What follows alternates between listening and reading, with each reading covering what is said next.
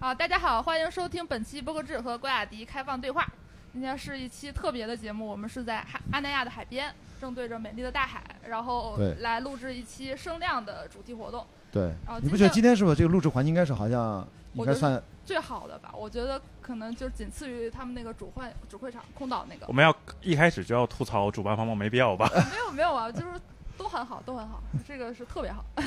哎怎么样？这个考虑到视频，我们要不要先跟视频端也打声招呼？啊，不呃不用，其实不用管视频它的记录，哎，这个就是一个话题之一，就是我们并不是要跟视频的观众互动，视频在我的理解，它就是一个客观记录，它不应该成为我们交流的一个干扰。我们并不是在直播，也不需要去跟 say hello 啊，各位宝宝们，什么刷个火箭什么，这都没有嗯，它就是一个纯粹的客观记录。而这是个，嗯，对，因为我知道雅洁老师这个是受 Joe Rogan 影响很大嘛，因为我我也是特别喜欢 Joe Rogan，他的嗯那个感觉就是说，呃，大家还是听音频内容，然后表情是一个辅助，是这样的。是的线下它的一些东西它是不可被替代的，但是它并不是主流。你像我们今天这个活动，我们为什么一定要在线下录制？就是因为我们几个人需要在一起感受这个气场。对。但是并不是说大家一定要看到我们长什么样。对。哦。那能不能既然有视频，能大家会看到我们长什么样？那顺道嗯就让大家挨个儿自我介绍一下。哎，对。因为毕竟哦咱俩认识，这啊两位其实我都是第一次见，哦，好，那嗯那那那从这边开始。要不从从您开始啊？呃，各位听友大家好，我是李勇，是泛泛而谈 Fan Talk 的主播。啊，我本职工作是一个记者，然后业余时间在做一档，现在在我只在小宇宙上上线了，然后通过小宇宙在苹果播客上进行托管。不过我属于那种脚底板部的播客，只有一千三百多个订阅。我也比你没 多啊而已你哦一样一样一样，比我们多，比我们多，啊比不可只多。然后我就就是以一种爱好吧，也是一种这种生活方式吧。然后因为我本职工作从事的这种新闻报道可能是偏严肃那方面的东西的，然后我觉得播客这个东西可能更软性一点，更有这种温情一点，所以呃，我大概有听五六年的一个播客的习惯了，嗯，大概是这样。但你自己主要的定位是呃，就是我吧我其实我一直想啊找这个定位，或者说叫锤得往哪儿锤。后来我发现我并不觉得自己是一个有可锤之人，嗯然后我就最后 OK，那我就接受这个事实，就是没有专长的事实，我就把自己泛泛而谈 Fan Talk 定位成一个实景播客，就是有什么聊什么，能拽到谁聊，咱就拽到谁聊。因为毕竟我可能也没有那么强的那种，呃，无论是名誉上的还是商业上的驱动，就先做着。我大概做了一年多的时间，到目前为止，嗯嗯 o k 泛泛而谈是你泛泛而谈就是姓范的那个就是范泛泛而谈，哦，就是最正常的那四个字，对对对，Fan 明 Talk。白了。不，哎，嗯，Hello，大家好，我叫维塔。那我呢，现在也是一个新人的主播，我有一档播客叫《贴心闺蜜》，然后我这档播客主要聊的是关于玩乐呀，然后还有情感向的。那如果你对一些旅行呀或者是情感感兴趣的话呢，可以搜索一下“贴心闺蜜”，然后可以关注一下我。我目前呢也是一个呃比脚底板儿还脚底板儿的一个主播啊，但是我对于未来呢，我这个播客呢也是非常有信心的，并且我是关雅迪老师以及 Jessica 的忠实听众，对。所以我今天来参加到这个节目呢，也是，嗯、可以说是奔着两位来的。这是 Jessica 定的主题，对吧？我其实跟了你，对吧嗯？然后等于他们两位跟了咱俩，可以这么哦理解是。但是我是看人的，我没看主题，我就来了。哦，本人不不呃，对对本人比被追星主题重要的。感觉。对，那我就我是关雅迪，呃，开放对话的主播，然后一直在做一些各种奇怪的内容，人家好像也没有什么垂类，已经不垂了。昨天晚上临时决定又做了一个子栏目，叫他跟我说，啊，我发现我跟很多女性的哦朋友的对谈，好像大家挺爱看的。我说单独就把这些女生的这个系列单独起个名字吧，至少已经有几期了。所以大概经常我也不知道为什么开放对话就尽可能的开放，跟你有点像。渐渐的找嗯到了流量密码，是吧？感觉其实这个其实是也是危险的东西啊哦，但是呃，没有男生去真正的去，就是真正的展开去跟女生去对话，我觉得还是比较缺的，在至少播客这个层面上也比较缺。啊，是需要这种互相的交流，不同性别。现在都是男生跟男生在聊，啊，对，女生跟女生在聊，女生。男生跟女 男生跟女生在互相有冲突和对立，其实都是有点过于的，就是不不平衡吧啊，所以我就做一点，嗯我是那个播客制的杰西卡，嗯然后我今天定这个主题，呃，主要还是因为有正好有这个线下活动，和大家扣一个题，而且听完大家的自我介绍，我感觉不管我们的节目体量如何，我们都是播客的很深度的用户。都是深爱着播客的。播客制就是垂到播客这个领域，但你是不是还是在其他节目也做，只做这个？主要主要是播客制。呃，去别的节目串过台，被骂的很惨，就是 为什么会被骂的很惨？不就串个台吗？就是因为不同的性别交流会有一些，呃，我当时去了一个全都是直男的节目，然后我聊东西我不懂，我是被临时拉过去凑个人数的，拉个人头，结果就是表达了一下哦我就是不太开心，就被喷的。但是这其实这不展开讲了，哦就是就是这个性别其实也和也是一个特别。适合聊的话题，如果都是几个男的，一个女的，那个女的一定会被骂。呃，就是天哪这样。哦，好吧，啊，是那 那今天这个话题好像嗯跟性别关系不是那么大。这个话题就是特别播客制。哦，其实我最开始的啊话题，我我自己也传了一局，是在二十三点到二十四点那个期期对对对，因为也是被调整的。对哦我我换了三次主题，我第一次主题其实也是跟播客有关的，就叫做。那些播客陪我们走过的日与夜，后来我发现没有人报名，我就又换了两次。最后第一个报名的，对，就是维塔。然后我们晚上还会有一个再有一次对谈。哦，都是播客的这个重度爱好者，听起来。啊，对对对，包括你的我也有订阅啊，有哦，订阅感谢。感谢。就是我感觉我们可能四个人就是看起来很不一样，但最大的共性都是就是播客发烧友吧，就很少有人这么这么喜欢播客，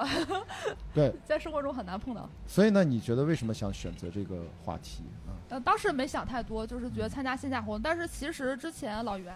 哦，他走了。然后他之前一直总跟我聊线下这个事儿，因为我刚来公社工作的时候，我我就觉得播客是线上的东西嘛，他其实呃，为什么大家就是不线上录制？为什么就是他那么喜欢办线下活动？我觉得这个人可能是太爱社交了，他才喜欢办线下活动。哦，啊，就总觉得说我我听你的节目，我就可以了解你，我为什么还要在线下看到你？对，但是我后来待久了，我也办了很多次，跟我我们因为播公社有很多那个播客节，有播客生态沙龙，我在线下见了很多很多主播，认识了各种各样的人。我确实发现线下的东西是没有办法可以代替的，因为前些年互联网飞速发展会让我有种错觉，就是觉得可以解决很多问题，但是后来发现其实还是不一样的。而我们现在这个时代可能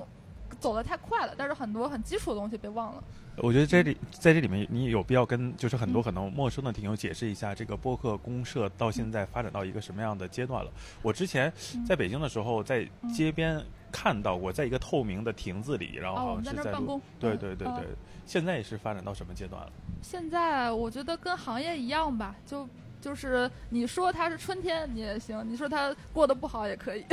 就是那样。我有正式在运转这个公司，啊，对，就是能能活下来吧，我觉得挺不容易了。啊但是你说过得有多滋润，那倒是也没有。就是这些年，我觉得能熬过疫情的公司都是肯定它有过人之处吧。但是我们也不能说跟 JustPod 或者日坛那种是不是一个量级了。但是我确实我觉得我们在做一些可能和大家不太一样的事儿吧，尤其是深深耕线下这点，包括您刚才说那个录音棚，我们之前在望京、三里屯儿。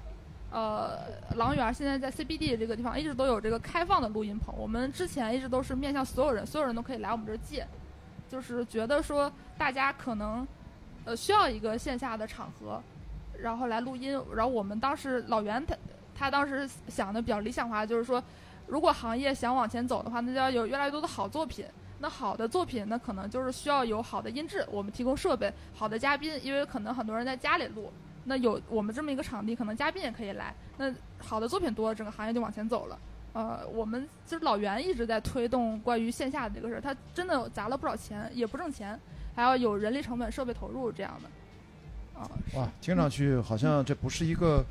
特别容易投入产出比特别好的一个事儿，哦，对但，但是它嗯内在动力又一直做下去了。那其实老袁是怎怎么说的呢？其实他应该在这儿，他应该来来表达一下。他应该来说，对，那他是怎么跟你表达这个事儿啊？他就觉得说，为什么现在所有东西要有什么线下门店？他说从来没有过，这为什么要有线下门店这个概念呢？就是好像因为只只有在国内，它好像是因为国内的这种互联网生态导致的线上过于过于发达，什么线上支付什么的。但是可能其实，在哪怕是在美国或者是很多很发达的国家，也没有说变成一个这样的时代里，他可能还是希望一些更本真的东西，而且他觉得这个才是可能更终极的一个，我理解啊，就是可能长期会渐渐的，就是历史会回归到这个范畴。嗯，嗯，哎，你是线下活动做的多吗？嗯去去参与的多吗我这？是头一次参加，啊，你看他还是就你们是重度的，他就是第一次。你呢？你参加多吗？呃，我确实也是，哎，之前三好坏男孩在北京举办活动，我去过一次，哦然后这个应该算是第二次了。哦，对，然后我已经报名下个月十三号在上海的上午还跟杨一说来着。对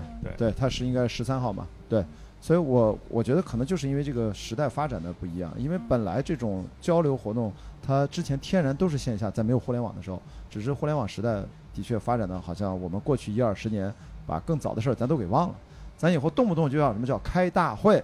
什么事儿要开会，要人要坐在一起要要谈事儿，这事儿他们在没有互联网之前，这已经不是说成百上千年，这是几千年来都是这样的，就是要开会，就是要聊天啊。但但以前不叫开会，以前叫叫什么坐而论道是吧？嗯就是回我经常说那句话嘛，叫回到两千年前嘛，嗯广场嘛，逮谁聊谁。其实一帮人永远是线下面基的，现在的确是效率过高带来的我们的怎么说就是多样化的消失。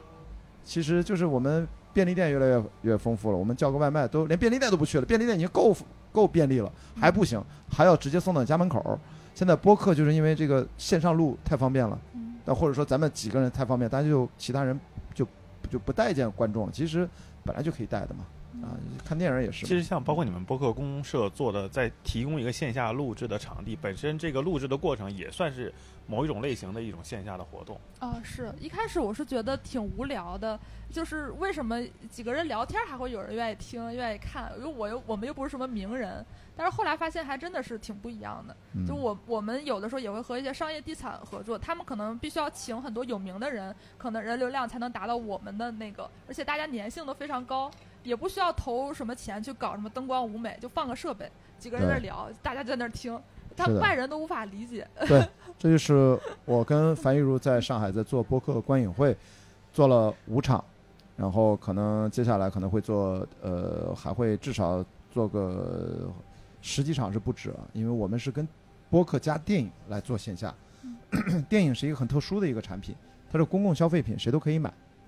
谁都可以包场。咱们在座的每个人，你觉得你觉得这片儿不错，我想拉一帮我们的听友一起来互动一下，映后交流一下，其实谁都可以。但是怎么做得好，有创意，怎么做到让大家觉得我们不是来花钱买票或者买比电影票还贵的票来看你们上班儿，你知道吗？对不对？就是要达到这个目的还是不太一样的。所以一方面我们在早期呢，就是请很好的主播，然后大家的确是听你的节目很久，就像你说可能还没有见过，那我觉得这是一个动力。但到后面我觉得还是要做创意，所以我们到第二阶段可能从就从下个月吧开始。就跟可能六月份、七月份都有，我把全国的主要的电影节给结合进来，我们会跟他这种算是官方合作，会做整体的打包、深度的主题的策划，有创意，邀请不同的跨界的嘉宾，让大家来，就是说没有我们这个电影节，你可能都不会去，或者你去了之后你看不到我们组织的这些活动，参与不了这些内容。我觉得我现在其实就慢慢的，至少咱们说线下嘛，你之前呢可能就是播客本身的。就是，呃，可能最正常的线下就是大家在现场录制内容。那我的线下，我是希望我在探讨一个播客 Plus，可以 Plus 很多很多，都是跟线下有关的。应该播客 Plus 电影啊，播客加电影，那就是播客观影会。那我现在可能我开玩笑，从商业模式的角度，播客加播客 Plus 叫什么？探店啊，然后正好我有有朋友在这儿，我觉得一农在这儿，因为他探店经验很多吧，应该。只是但是运动，它是运动方面的，生活方式类，生生活方式类，所以就是很多女生都知道探店嘛。那我觉得播客为什么不能跟探店结合呢？所以我就拉了我的两个好朋友，就在我早饭的上海的街头，在那个 Crave 是吧，在东葫芦那儿往那一坐，然后跟店长打一个招呼，也是个老外，也很开明，说你就录嘛，我们找一个角落，不影响其他的顾客，不像今天，今天有背景，因为都是来参加播客的，其实拍到也无所谓。但是像我们街头，我们就尽量不拍到其他客人，不打扰别人。呃，背景里面都是路人，所以这个等于是播客 plus 了探店模式。所以我我内心想的就是，怎么能够让播客的这种生产内容的形态，它能够跟更多元的其他的主题和跨领域去做 crossover，做这种交叉，然后还能是正现金流。我永远关心这事儿，所以我听到老袁赚不赚钱这事儿，我也很关心。能挣现金流的稳定出产，品质比较稳定的内容。我觉得这个事儿就可以持续下去了。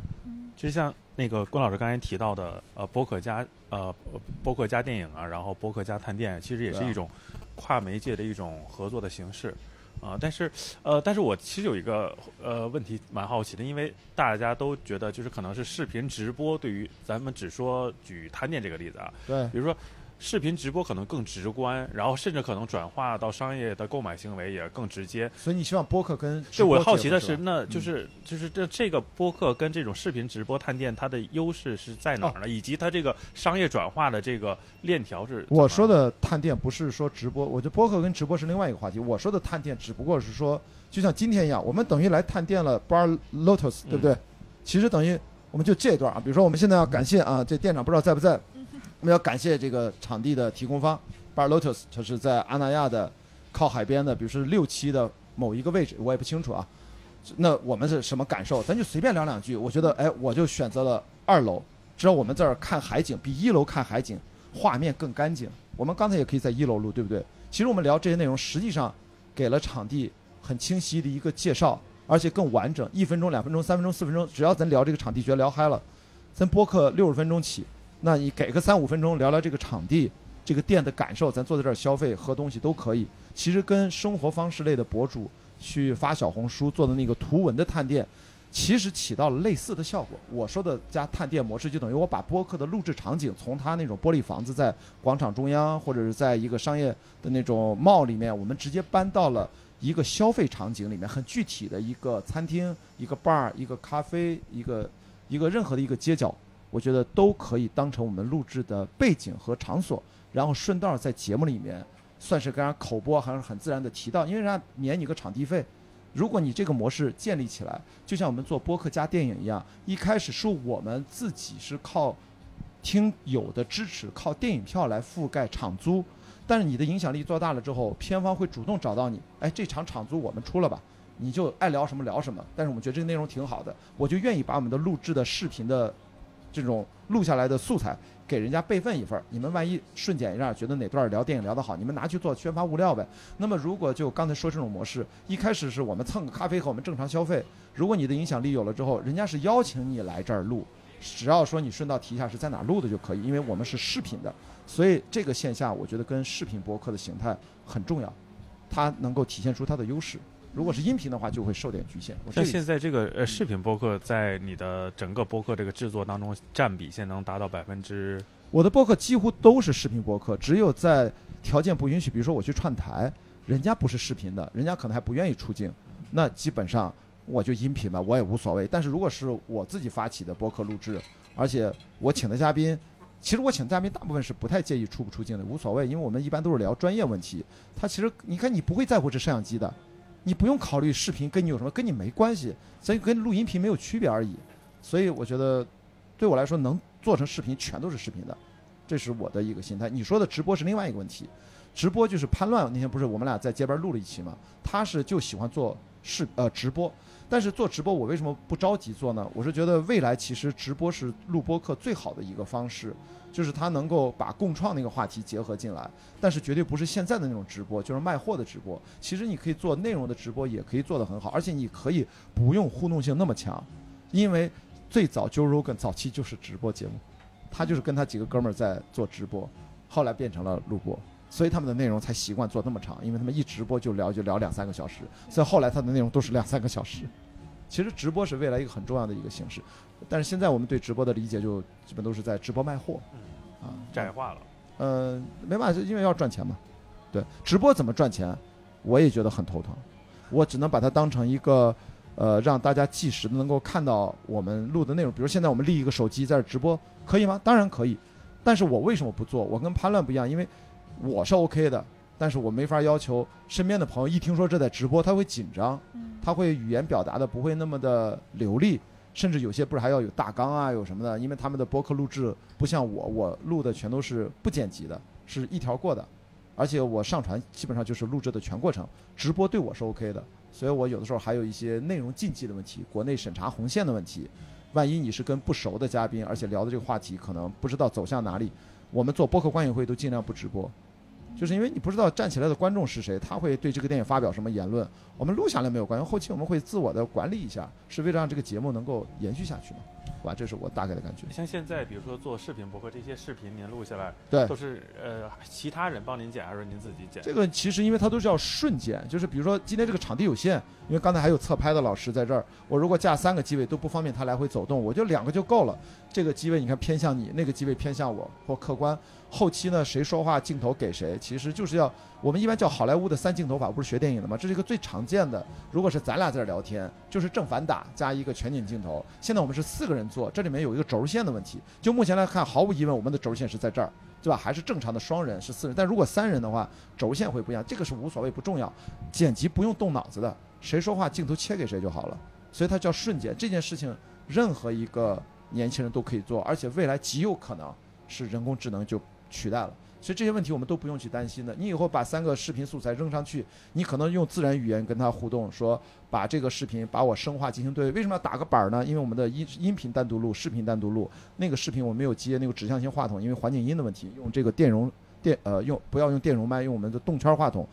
环境声几乎很难进来。这样的话，两边一贴合一合板儿，然后瞬间就 OK 了。这个事情对我们做电影的制作来说，其实是非常非常容易和基础的事情。但是对于可能普通的播客的主播，他如果没有视听的素材的基本的学习的话，他会觉得有点远，他会觉得有点难，他会觉得剪辑的时候有点慢，消耗时间大。那我自己的角度，我是跟 Navo 对吧？你也知道，Navo 他说那样很重要，你给自己定一个单小时的成本，所有的低于这个单小时成本所有的事儿我都不做，要尽可能的外包出去。比如说我开玩笑，我要自己定我的单小时成本，我瞎说啊，五千块钱。我其实我现在把这个包出去让别人瞬间多少钱呢？一分钟五块还是六块？呃，五块的话就是三百，就是我以成片剪完了是一小时咱们的对话内容，我就付他三百块，这个价格是可以波动的，无所谓。我只是举个例子。那我的单小时可是五千块，我觉得我的一小时要不就用于休息，要不然就应该，比如出去什么什么活动是按小时算，所以只要低于单小时这个收入，如果我要包出去要五千块或者四千块，我就不包这，我就自己干了，因为我值这个钱。但是这种劳动为什么只值三四百块呢？所以我觉得未来一定要被人工智能取代，我们的脑子和人力应该去干别的，好吧？所以说这个视频是为了好商业化。比如说今天如果有任何的品牌来，就这杯子，如果这杯子是我们的赞助商，就应该全程在这儿出现，你一直拿着在喝，OK 了。很多其实产品展示的目的达到了，最后我们加一个 logo，加一个小 tips，就说本期节目是它，或者你口播都可以。所以说一定要视频，是我的一个基本的、基本的坚定。的播客视频化，它不是坚定，它其实天然就应该是这样。嗯我我我觉得应该相反的理解，播客为什么应该是很多人认为是音频，我都觉得很奇怪。Podcast 这个词儿诞生最初就是视频的但是啊，因为因为我本身是做呃视视视频内容的，嗯因为我发现很多人一旦面有个镜头在旁边，他百分之九十九的人没有办法像您一样这么自然流畅的表达。你你有什么不自然吗？今天我挺自然的呀。你看他还行，那你有我也没有觉得你哪有任何不自然因为我。们本身就是有做播客的基础嘛，如果是一个哦完全的一个媒介素人的话，还是不太方便。但是我恰恰就是在于，如果呃中国有多少做播客的主播，大概小呃叫比如按一万人算，我举个例子，这一万人里面，你觉得就是一万个做过播客的主播，对镜头你觉得会介意吗？哎哎哎，一农介意吗？你觉得？你应该不介意啊，你你天天被拍，你已经是最不介意的。对对对对对，他们本身就视频主主播，对吧？那其他其他主播没在哈，对，这要不然就可以现场问一下。所以就我觉得就是一个开关，你要把它掰过来。你看刚才我可以说你不要跟他互动，跟咱没关系，它就是一个客观记录，机位固定机位立那儿了，只要你角度调好，咱们坐定了，咱们又是边走边聊，边走边聊又是另外一个问题，涉及到拍摄技术和难度的问题啊，这个走位的和整个运镜的问题。所以我觉得我们可以完全忽略它，它会增加一个设备的成本，后期制作的周期的成本。这两个成本是实打实的发生的，所以你要用一个工作流程 workflow 把它优化一下就可以了。还涉及到封面啊，还有很多最头疼的字幕呀、我是坚决不做字幕的，交给人工智能，不要去做这个事情啊。所以我们要让自己的口齿变得清晰，我们要让自己的表达尽可能的，就是把所有的后置嘛。那天潘乱不是聊这事儿，把所有的后期的制作的事情都挪到前期来。我们脑子里面聊的时候，其实边聊就在想这个节目的呈现的结果，然后边聊其实语言逻辑就是我们的剪辑逻辑，然后这样的话就后期的事儿全部全省出来。所以我录完节目，这个节目就做完了。我我跟朱福老师是一个很有名的戏剧女演员，音乐剧女演员，叫近乎正常那个女主角。她看了她的音乐剧，我就到樊叔的工作室，我们俩录了两个多小时吧。录完了之后，三十分钟之内，我这节目已经上传完了，在喜马拉雅。就你们现在听的那版，就是我录完半小时内，我什么都没干，掐头去尾，然后就传完就完事儿了。所以我觉得这样的话能够稳定的输出，你就不用去为后期找，这是纯音频的，视频没有，视频要瞬间，是过了几天才传的。好，就是还是说回这个刚才您说那个播观影会，我觉得特别有意思，因为线下活动它有一个优点，就是可以和不同行业有一个深度的结合。可能之前最典型的就是和脱口秀行业有谐星聊天会，这个绝对对是头部的播客，他就开创了一个模式，因为他打了一个样。就嗯之前可能就是老袁他也想推过，就是让脱口秀演员去现场带着观众一起录制，但是没有人做，就是感觉大家觉得为什么要做这个事儿？但一旦有一个人做了，大家就会跟风。就是我觉得关老师这个视频播客，其实我觉得可能也会是一个开关，可能越来越多人就会觉得就是应该视频播客，它就是应该播客的标配。呃呃，我希望是，但是我也知道是有点难度。你会你会做吗？你觉得？视你说频播客视频播客对视频播客，或者说播客的这种线下的这种活动，我觉得嗯我跟您想法是一样的，我也觉得播客从来就不应该就只是音频这种形式的。你可别被我带跑了。我只是，我没有 被您带跑，但我的确我说这话，其实三年前我就在讲这话，我也其实干了两三年，我倒不是说今天一时兴起啊。但是我有一个别的想法，就是嗯我觉得可能，呃，如果只是在这儿坐着这么，就是大家看我们，如果是这种形式的看两个半小时，可能会觉得没有看的那个必要。嗯，对我是有这种疑虑在，但其他方面我是觉得播播客完全是视频，可以视频的。明白你这个其实给了更高的要求，其实本内容上，对，就是这你知道吗？就我们在 YouTube 上，如果你有 YouTube 上去看视频播客的一些经验，因为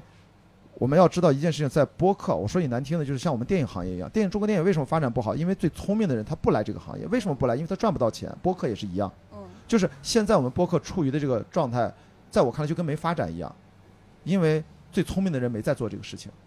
在播播客在美国是什么概念？如果您说那个电影就是还不够发达的话，那播客肯定就更是。是的，所以我今天聊所有的概念，我们并不在聊播客，而是聊交流本身它最应该呈现的最佳形态。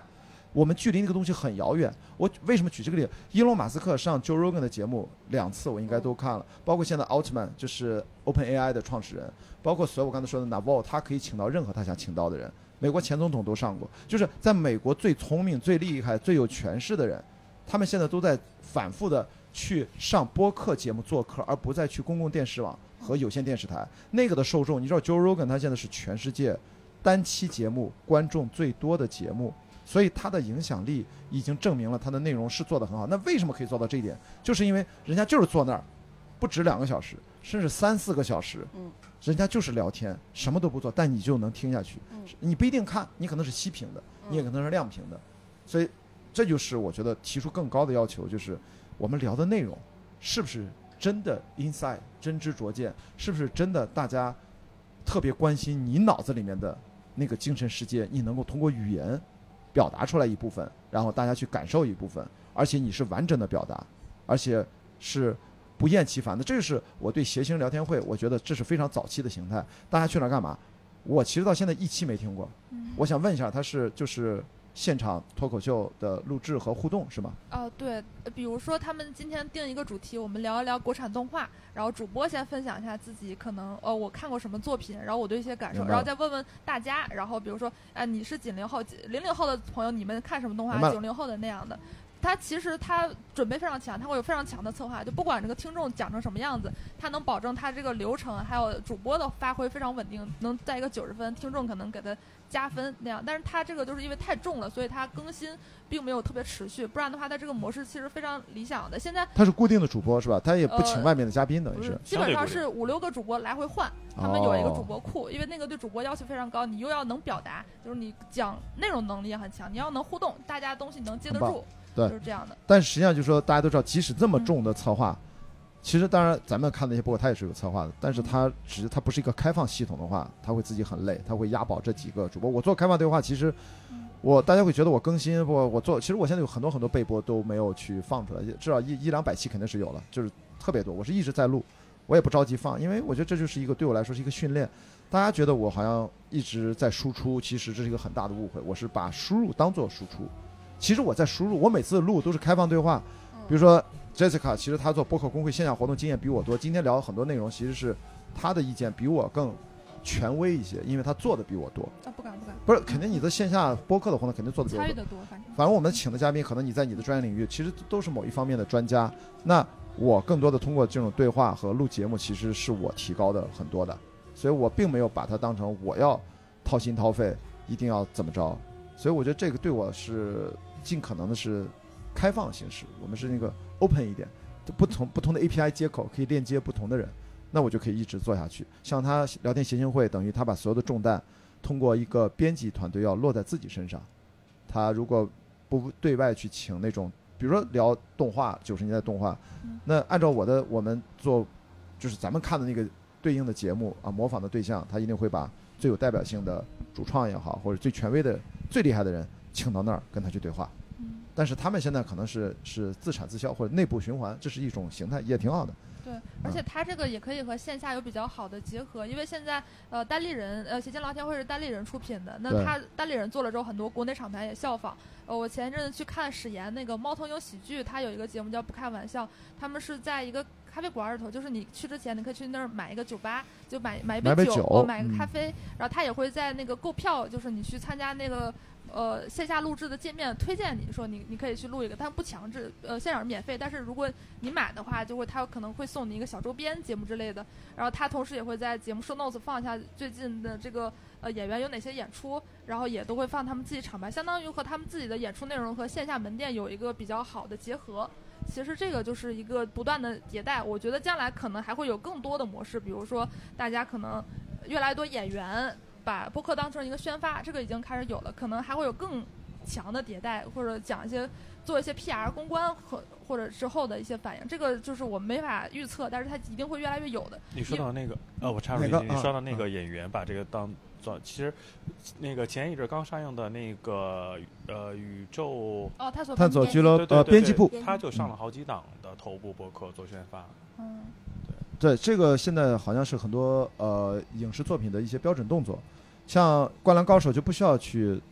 做任何的动作，大家像《铃芽之旅》，就是大家自己会主动去做，这是一些热门的内容。其实你越有的时候主动去找播客做，其实我现在觉得还是要看你片子本身，除非你是特别厉害的演员，没有上过播客做过嘉宾的，我觉得那可能会带来一些呃不一样，不然的话，其实它就是一期内容，对电影的宣发有帮助了，但是应该还不是决定性，因为播客太小了。嗯大家只是说，你可以借这个机会，对于演员个人很好，他可以有一个机会完整的有人不少人吧，因为一个他如果是一个头部博客，还是不少人听他在荧幕之外的语言上的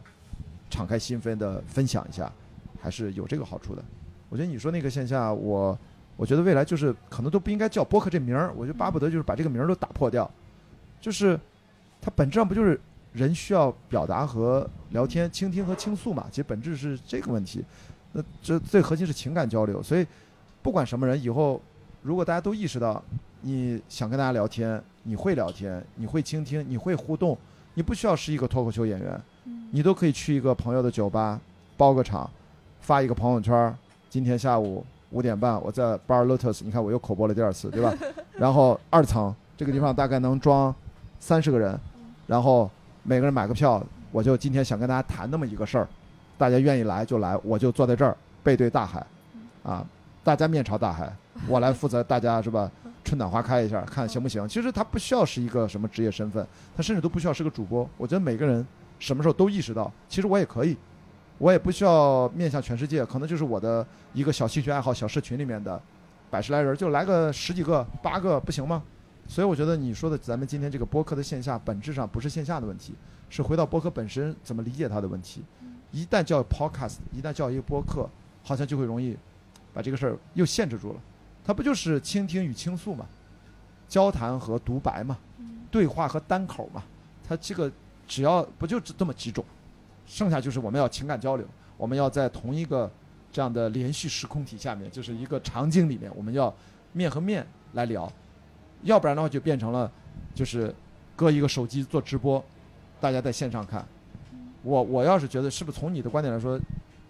他们谐星聊天会应该就不会搞直播，因为他们要卖票，对吧？啊，他们试过一次，就是效果不太好，也不是说为了他们线下卖票其实也不挣钱，更多是一个确保大家能到场。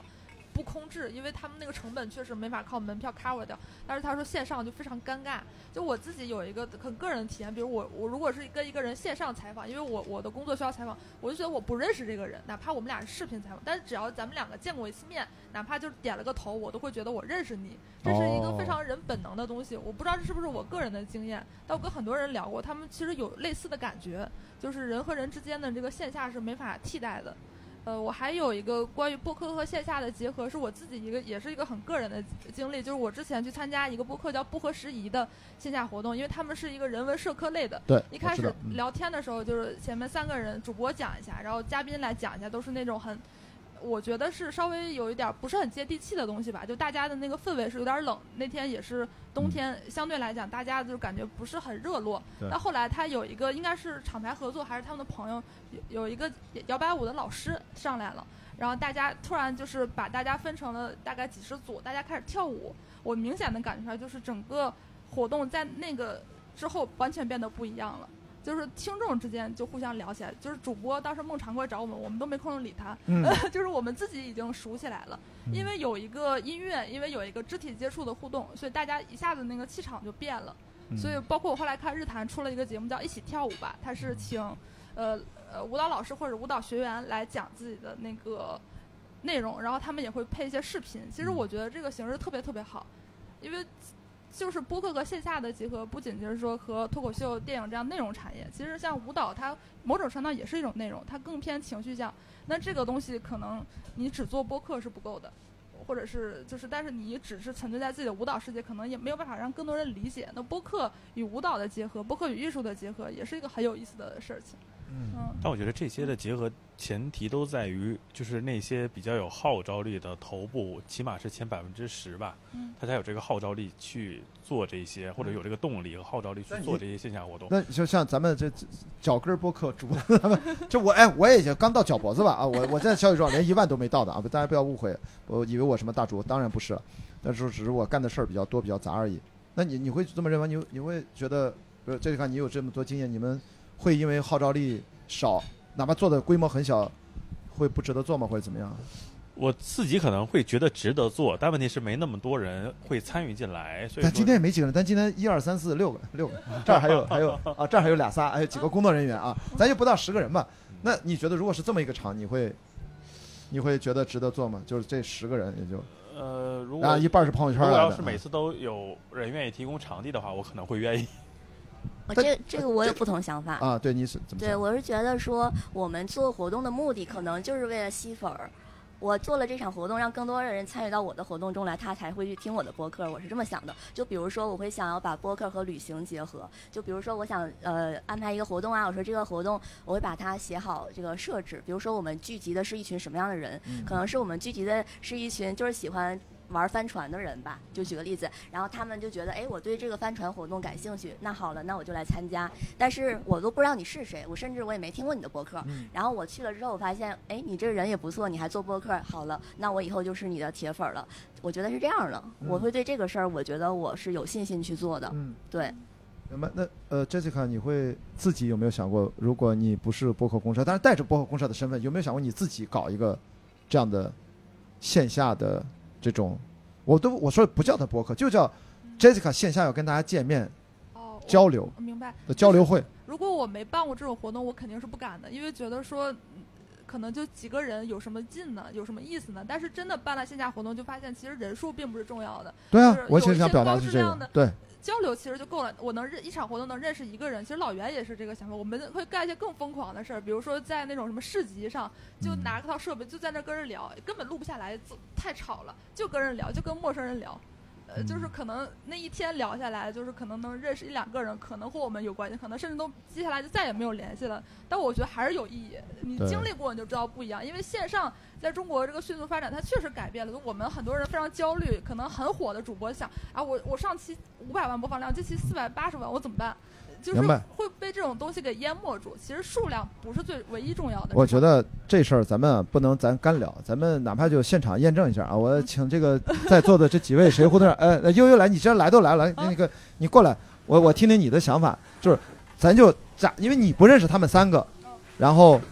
你拿着话筒，你来说说你对线下你会，因为你在网上可是几百万的关注啊，然后你有没有想过，你就在群里面发一嘴说。呃，跟哦，什什么有一农，对不起，我怎么还说悠悠，咱给说错了。一农啊，就是你如果想自己像你们宁浪别野几个姑娘单独一个人蹦出来，嗯。都在网上几百万关注，嗯。一农你自己会不会觉得这事儿值得做，有兴趣？想没想过？不瞒你说，关老师，就在刚才几位主播在这聊的时候，我已经在手机备忘录里写我的一个 idea，就是我觉得你们启发到我很多，嗯就是因为我是一个做传统视频账号出出身的，我以前在做自媒体之前，我也是做真人秀的，所以我一直是对视频的表达比较热衷。但是后来我为什么开始去做了这个宁浪别野的播客，是因为我发现视频的限制会越来越多，你会受制于你的画面是否美观，你的画面能不能留住观众，然后以及就是你的赞助商可能会对你有很多限制。然后作为一个表达者，你就老想找出口。就一开始你拍视频是个表达出口，然后图文是个表达出口，然后现在我会觉得，哦，那我只有在录播客的时候，我是最能做自己的、最放松的。那当你录了这个播客以后，你就会期待。和那些给你留言的人在线下有一个真实的交互，对，然后我会觉得，因为疫情加上这几年的这个大环境的改变，会导致我们在生活中缺少高质量的陪伴。然后播客反倒变成了一个高质量陪伴的存在。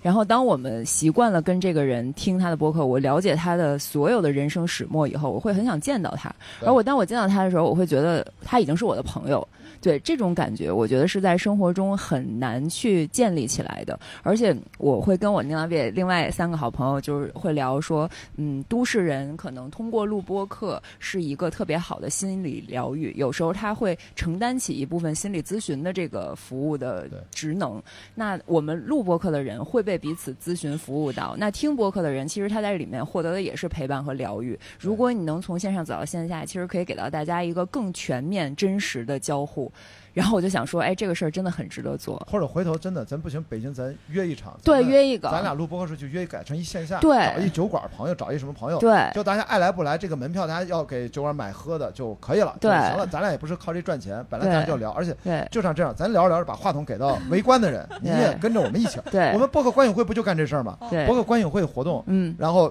底下观众是抢话筒的，是。他不是来问问题，是。他要表达说，我看完这个电影，看完深海好几个，哭的哇哇的，对的。这是最近这几个片儿全都是，是而且我上上周还去参加了那个六层楼，也是一个做女性科普的那个博主，他的一个播客叫当个事儿，然后我去串台，嗯然后他就是做了一个线下，他提前招募了大概四十个左右的观众来到现场，然后我带了我我的一个同事去现场帮我随机拍一些素材。后来结束以后，我那个同事跟我说，我觉得现场的这些就是普通人、素人他们来表达的观点其实是更有趣的。对就是他其实是一个和观众交互、共创内容的一个过程。其实我们是一个 Q 问题、Q 流程的，就像你说的，就是我们是在通过输出，其实是在输入。是的，然后，而且当你做内容做一段时间以后，有时候会陷入一个好像有点儿脱离群众的那种怪圈儿里。但是，当你跟真实的用户和真实的人在交流的时候，你才会觉得更落地、更被滋养。所以，我觉得这个是我非常想尝试的。有机会邀请大家可以来我们在北京的空间，我们可以一起来录点什么。嗯听这期节目的朋友应该对年浪别也非常熟悉，因为他们经常在小宇宙上爸爸，哎，就这么走了 啊！你可以先先坐会儿，然后呢，呃所以他们的节目经常是在。呃，几个榜还经常轮着上，对吧？你们又是什么最热榜，还有什么锋锋芒榜？哎呀，这反正他们他们可忙了，反正呃，姑娘啊，因为姥爷是我的认识更久的老朋友啊，另外一个叫悠悠，还有一个叫朱乔，是吧？你看我对你们很熟，对吧？我真是听了你们，您很熟，您在那个我在 Fit for Life 感觉串台达人。一天俩节目，我我串的好多台都还没上呢，没事，这个都都都都藏着呢。所以呢，真的有机会咱们就试一下，因为今天这个话题，我觉得不能只是聊，我觉得要有点，是吧？自我的小改变，对，对，小改变。一个就是跟现场的聊聊，哎，这边咱能谁想聊两句？呃，这边有，哎，来来来，来好啊，你这个风格互动性比较强。对对对，我是这个活动这个服务商嘛，拍了半天，啊，不是啊，我是我们就是参加活动的参与者。哦，OK，我是啊参与者。OK，那这样我也是参与者自我介绍一下。呃对，我是秦皇岛本地的一个影像服务人员吧哦，然后感觉您这个节奏互动性比较强。啊，对你带着工作证呢，对对对啊，OK 太好了，你看，然后工作人员都已经忍不住 抢话筒了我啊是都憋坏了。这次啊我看你这块气氛很好，我直接介入进来，有点时间。啊，不是是这样，我们后面这个场地没人，咱可以稍微的拖点堂我我下面有场，我哦哦没关系我啊表达一下我的看法，因为您嗯刚才聊了一下线上到线下的一个播客的这个形式。对，您得对着话筒讲。啊这个是是吧呃，两个都是啊。OK，你是聊的是线上的播客到线下，实对际上我感觉现在线上的播客它形态并不丰富，哦，是的，为什么呢？因为我们现在看直播，它都可以视频互动了，对吧？对，而我们的连线音频的在互联网上的一个呃内容输出吧，嗯嗯，也有很多那个 A P P 平台啊，它做的是那种非常低质量的交流，哦就是情感陪伴，哦它并没有那个高质量的这个观点啊，也好是对一个题材的一个互相的一个信息交换，没有这个，我没找到这个平台，嗯，我只是单向的在开车的时候、修图的时候听一下《大内密谈》啊什么的，我只是在背输出，没有做到互动。其实你看，您在北京，我在秦皇岛，我们是不同的城市，有不同的这个呃嗯硬件的这个差距啊。对。但是我们通过互联网这个技术，并没有对，并没有方便我们对对一些啊、感兴趣的人互相有交流的机会。哦，我觉得这个线上的这个播客，这个形态还是不太成熟啊。嗯哎，您可以听听那个基本无害，他们经常会搞那种什么五分钟播客企划、三分钟播客企划，就是他会定一个主题，比如嗯我们今天聊聊和父母交流，那我、嗯我就你做一个五分钟的节目传给他，他觉得审了一下，觉得可以，他就可以放到节目里头。其实我觉得这个也是一个不错的啊形式，就是他自己单录一段，还还是不能碰撞。征集征集哦，征集到各自的叫播客投稿，啊，那是投稿制的，还是嗯它现在技术上面像您这种音频质量能实现，就是说我们在线进行一次播客，就是比如说我明天我周六了在秦皇岛，嗯你明天在北京了，我们发现《灌篮高手》大家都有回忆，然后以不同的角度我们来聊一下，这种技术呢连线是很容易的吧？没有技术现在难度，就是看起来会有点儿奇怪，呃，就是啊，您您刚才讲过，就是说不面对面的话，你个人会感觉是两种两种体验，是吧？哦，你说连线录制播客是吧？对，就是哦呈现的形式，其实它是没有任何技术难度，很多人都在这么做，但是就是感觉不是很能保证质量。嗯，哦至少我作为一个听众来讲，并没有很多入口能进去互动，嗯对吧？呃，就连线录制是一种怎么说呢？像昨天，昨天是不是象征还在说嘛？他自己也不是特别尽可能，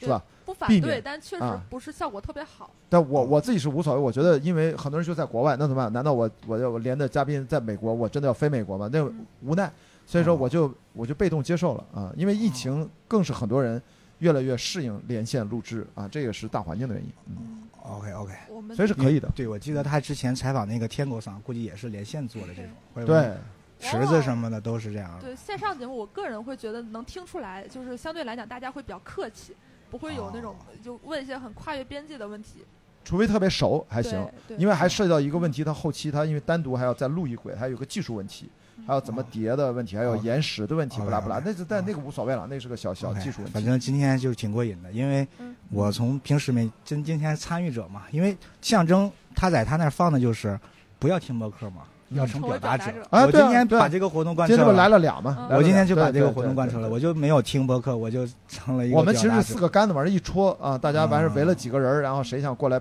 一起通过表达的方式，其实等于合了个影，就类似对吧？我们就是那个哦打卡点，就是这个感觉。一种播客开放麦吧，可以理解。啊嗯能理解。好，啊，那比如说，如果我们几个人在线上录，你特别想表达，你你你，如果你是在线上有这个功能，你会点那个连麦吗？像 Clubhouse 那种，因为这可能跟亚洲人呃个性有点关系，就是大家不太敢用声音或者用视频去表达。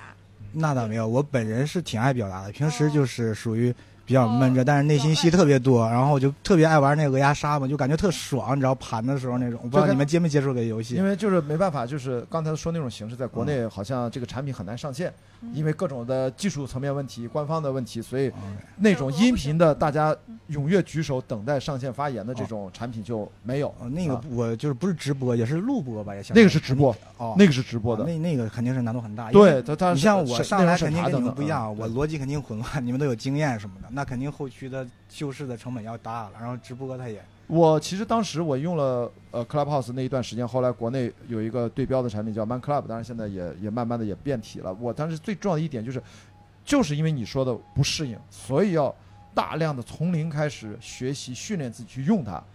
哪怕最后你什么都没得到，就得得到一个你的语言表达能力提高了，你的逻辑思维能力提高了，嗯，那也很值得呀。有这么一个互联网产品，有这么多线上不同的主题的叫 room，都在开放的 room，你可以不用敲门直接进去。啊，有的是比较敲门的，甚至有的还付费的 room，在你你就随便进去听完了，你可以举手，轮到你的时候你可以发言，就训练自己的当众发言嘛。其实我觉得这个对我们现在几乎每一个都市人，其实这是一个基本功训练。嗯好好，我再说一个最后的观点嗯。就结束了啊，因为我本身最早做了几年编辑，嗯，然后我现在又做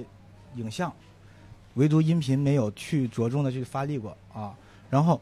编辑给我最大的感觉是，这个东西是可以无中生有的，就是你可以凭空造文字嘛，我 写一篇文章。然后你看嗯视频，我们现在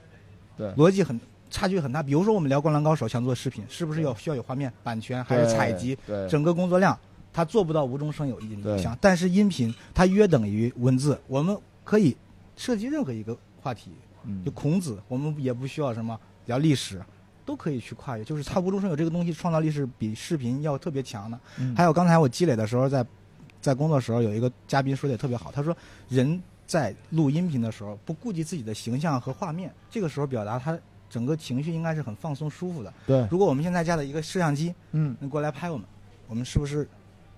就整个语调没有这么的，或者说比较掣肘吧？啊我觉得听着你还行啊，听着你，我觉得没有什么太大的差啊，别。那那您这个比较适应镜头感，很多就大部分人一见到镜头都可能会第一反应就是比较啊不自在吧。啊，咱老说别人，你看咱们这几个都不典型啊！你看你又是影像的工作者，所以你也不典型。我得我得以素人的身份是吧？行，怎么样，嗯这这个咱就收个尾，让大家在最后再说一轮，咱们这个节目是不是就到最后了？啊，是吗？时时时时间还有还有四分钟呢，咱就最后每个人对吧？给给嗯 Leo，然后今天聊了这么多啊啊不，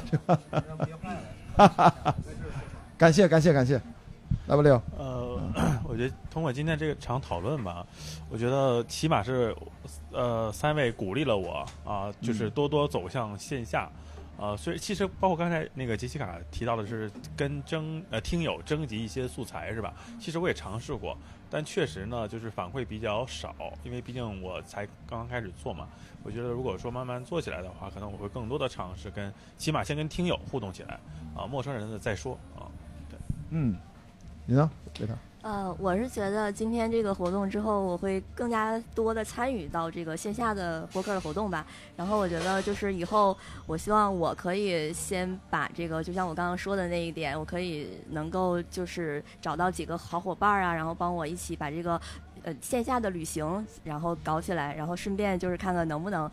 就是最起码认识几个新朋友啊，然后或者是嗯、呃认识一两个听众啊，都可以啊，我觉得，嗯嗯我今天最大的收获，其实就是刚才跟一农聊的，我们播客观影会是一个比较正经的，像闲聊一样，有主题，只是我们放电影，然后招一帮人，然后买个基本门票进来来支持我们，我们也生成内容。但是我想未来把它变得更加寻常化，就是我刚才在脑补的那个画面，就是我跟一农这样的好朋友，在北京、上海任何的城市，不同的朋友，我们提前发一个公告，几月几号我们要去哪聊个天儿，我们主题会或者大方向告诉大家，但是我们找一个场地，场地方可能有个基本门票和包一杯喝的或怎么样的，大家随来随走，不影响。我们聊我们的，而且现场你可以随时来互动。这个活动大概一小时、两小时还是三小时，咱们走着看，只要跟场地方提前协调好，你是个半包场的形式就可以。我希望能通过这种方式，我不想就像今天可能只有十个人，还有已经有两个人加入进行了谈话，这个比例就百分之二十吧，其实已经不低了。对吧？从百分之二十的角度来看，那我觉得我想把它整体体量缩小，把它变成日常化、寻常化，这个才是今天咱们聊这个话题播客和线下的这种可能性。我想到这种很正常的形态，在国内是否是值得做的，我也不知道。我是打算试几场，没准回头跟 Jessica 在私下交流的时候，或者回头咱们在网上听到我在线下录的版本的时候，我现在先走上了街头，在带着这个生活的环境，但是我想如果带着一些现场的观众，我们不用那么大，我们很激动很小，十个人、二十个人、三十个人，找不同的酒吧、小酒馆，我们就办包场就干了，是不是可以找一个非人家做生意很就是热门的时间，找一个没什么人顾客的时间，我觉得应该是可以的啊，这是我今天的最大的一个收获哦。我最大感受可能就是比较形而上吧，就是我觉得现在这个表达越来越多、越来越门槛越低的时代，其实反而是需要更多表达，就是要让更多人去表达。就包括我们刚才这两位听众，我就觉得这种感觉特别特别好，就是不像以前一样，我们只能就听着广播，或者是只能看着那些人，我们不需要用更多的线下或者线上的方式来促进大家去倾听大家。其实我觉得这是播客更大的意义，不是只是大家听我们说，是我们让大家说，让大家的声音被更多人听到。我觉得这个是确实很很有意思。嗯，所以那最后感谢我们今天这一个小时非常快，我们最后还是要先感谢象征啊，搞这个对，包括这个声浪呃声量。哦声量这个对，the。power of voice，呃，我们没有什么 power，我觉得他们主办方挺有 power 的，把阿那亚肯定是补贴了不少钱才能把这个活动做下来。特别好，对然后当然也今天这个感谢这个 bar，你看第三次口播，你看头中尾我们多么 商务嘛，感谢这个 bar lotus 是吧至少给我们今天这个录制的过程这这个个 view 这个 view 让我们的心情好了很多，对对吧是吧？这是我觉得今天我录的第二场 啊，我觉得应该录的这个状态还可以，两场三场，后面还有四五场吧。我天，可以可以。我到凌晨二十四点还有呢啊。